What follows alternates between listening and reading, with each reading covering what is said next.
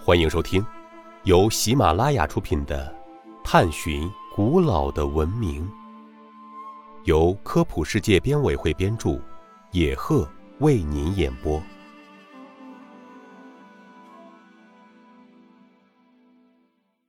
第三十九集：艾兹哈尔清真寺因何命名？艾兹哈尔清真寺位于埃及开罗的老城区，是法蒂玛王朝大将九海尔建于972年。之所以取名艾兹哈尔，是为了纪念穆罕默德的女儿法蒂玛扎海拉。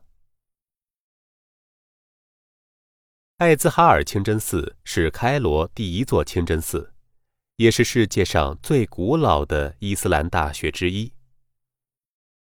寺内地面和柱子均系大理石砌成，礼拜殿内可容纳万余人。西北门内两侧有三个宣礼塔。清真寺建立初期只是宗教活动的场所。公元975年开始讲经授课，主要科目为伊斯兰法律、神学、阿拉伯语。